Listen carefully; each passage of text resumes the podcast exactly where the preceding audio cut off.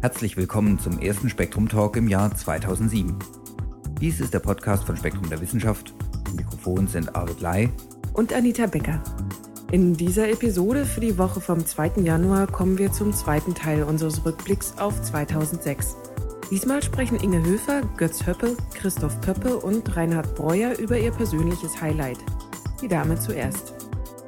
Hallo, ich bin Inge Höfer und eine der beiden Biologinnen in der Spektrum-Redaktion und als eine der stellvertretenden Chefredakteure zuständig für die Sonderhefte.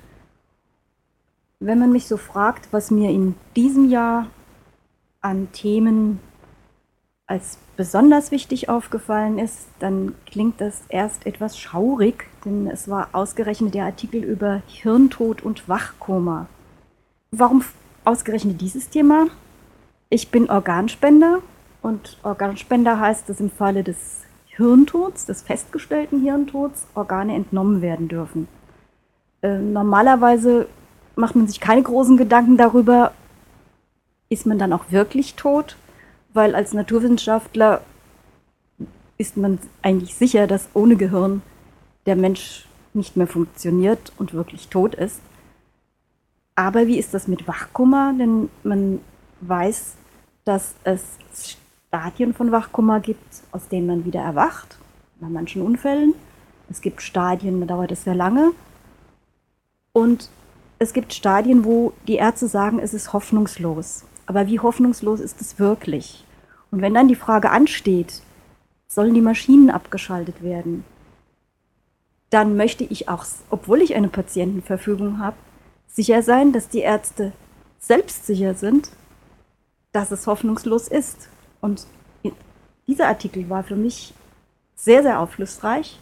Ein zweites Thema, was damit zusammenhängt, ist ja, wenn ich eine Patientenverfügung habe, dann heißt das ja, die gilt, wenn ich nicht mehr entscheiden kann.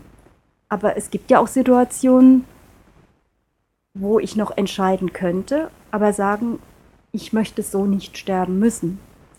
Und in diesem Fall hatten wir einen zweiten Artikel, der etwas vorstellte, das ich überhaupt noch nicht kannte. Und ich hatte bei den Fragen in der Redaktion und keiner sagte, das, davon haben wir schon jemals was gehört. Und zwar ist das das sogenannte Oregon-Modell.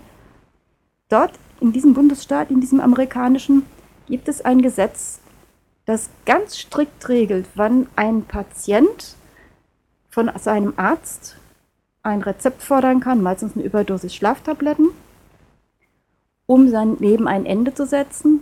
Er muss zum Beispiel an einer unheilbaren Krankheit leiden, die nur noch, hat nur noch wenige Monate zu leben. Er darf nicht depressiv sein, damit es seine Entscheidung nicht beeinflusst. Er darf nicht geistig beeinträchtigt sein.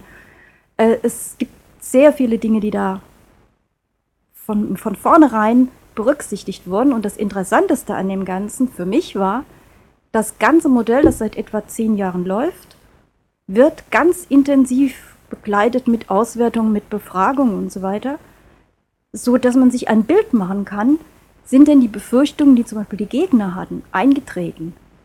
Wie es wird missbraucht und das führt dazu, dass äh, Patienten gedrängt werden, weil die Behandlung zu teuer wird. Ist, was auch ein sehr interessanter Aspekt da drin war, dass ausgerechnet die Hospizbewegung, die ja ganz strikt gegen einen von Ärzten mit geförderten Tod äh, ist, dass die im Oregon gerade gestärkt wurde, weil es nämlich dort Vorschrift ist, dass jeder Patient darüber aufgeklärt wird, was er stattdessen machen kann. Wenn er denkt, es, ich habe niemanden, der mich pflegen kann, meine Angehörigen sind überfordert, es wird furchtbar für mich werden und so weiter. Das heißt, er hat Zugang zu Hospizen, viel verbreiteter als hier. Äh, und er hat die Möglichkeit, aber trotzdem autonom zu unterscheiden. Und wir haben auch eine Leserbefragung dazu gemacht. Und es war eine überwältigende Mehrheit dafür, etwa nach Art dieses Oregons-Modells hier eine ähnliche Gesetzgebung zu machen. Also ich denke, die hat hier keine Chance, aber ich würde es mir sehr wünschen. Ja, guten Tag, hier ist Götz Höppe.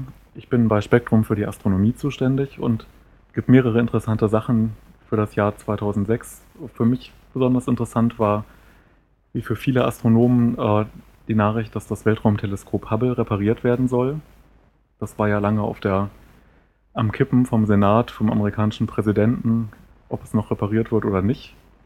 Und 2008, das ist jetzt beschlossen worden, wird eine äh, Reparaturmission gestartet und dann kommen neue Geräte aufs Hubble Weltraumteleskop und werden sicherlich wieder viele faszinierende Daten und äh, Bilder liefern für die nächsten Jahre.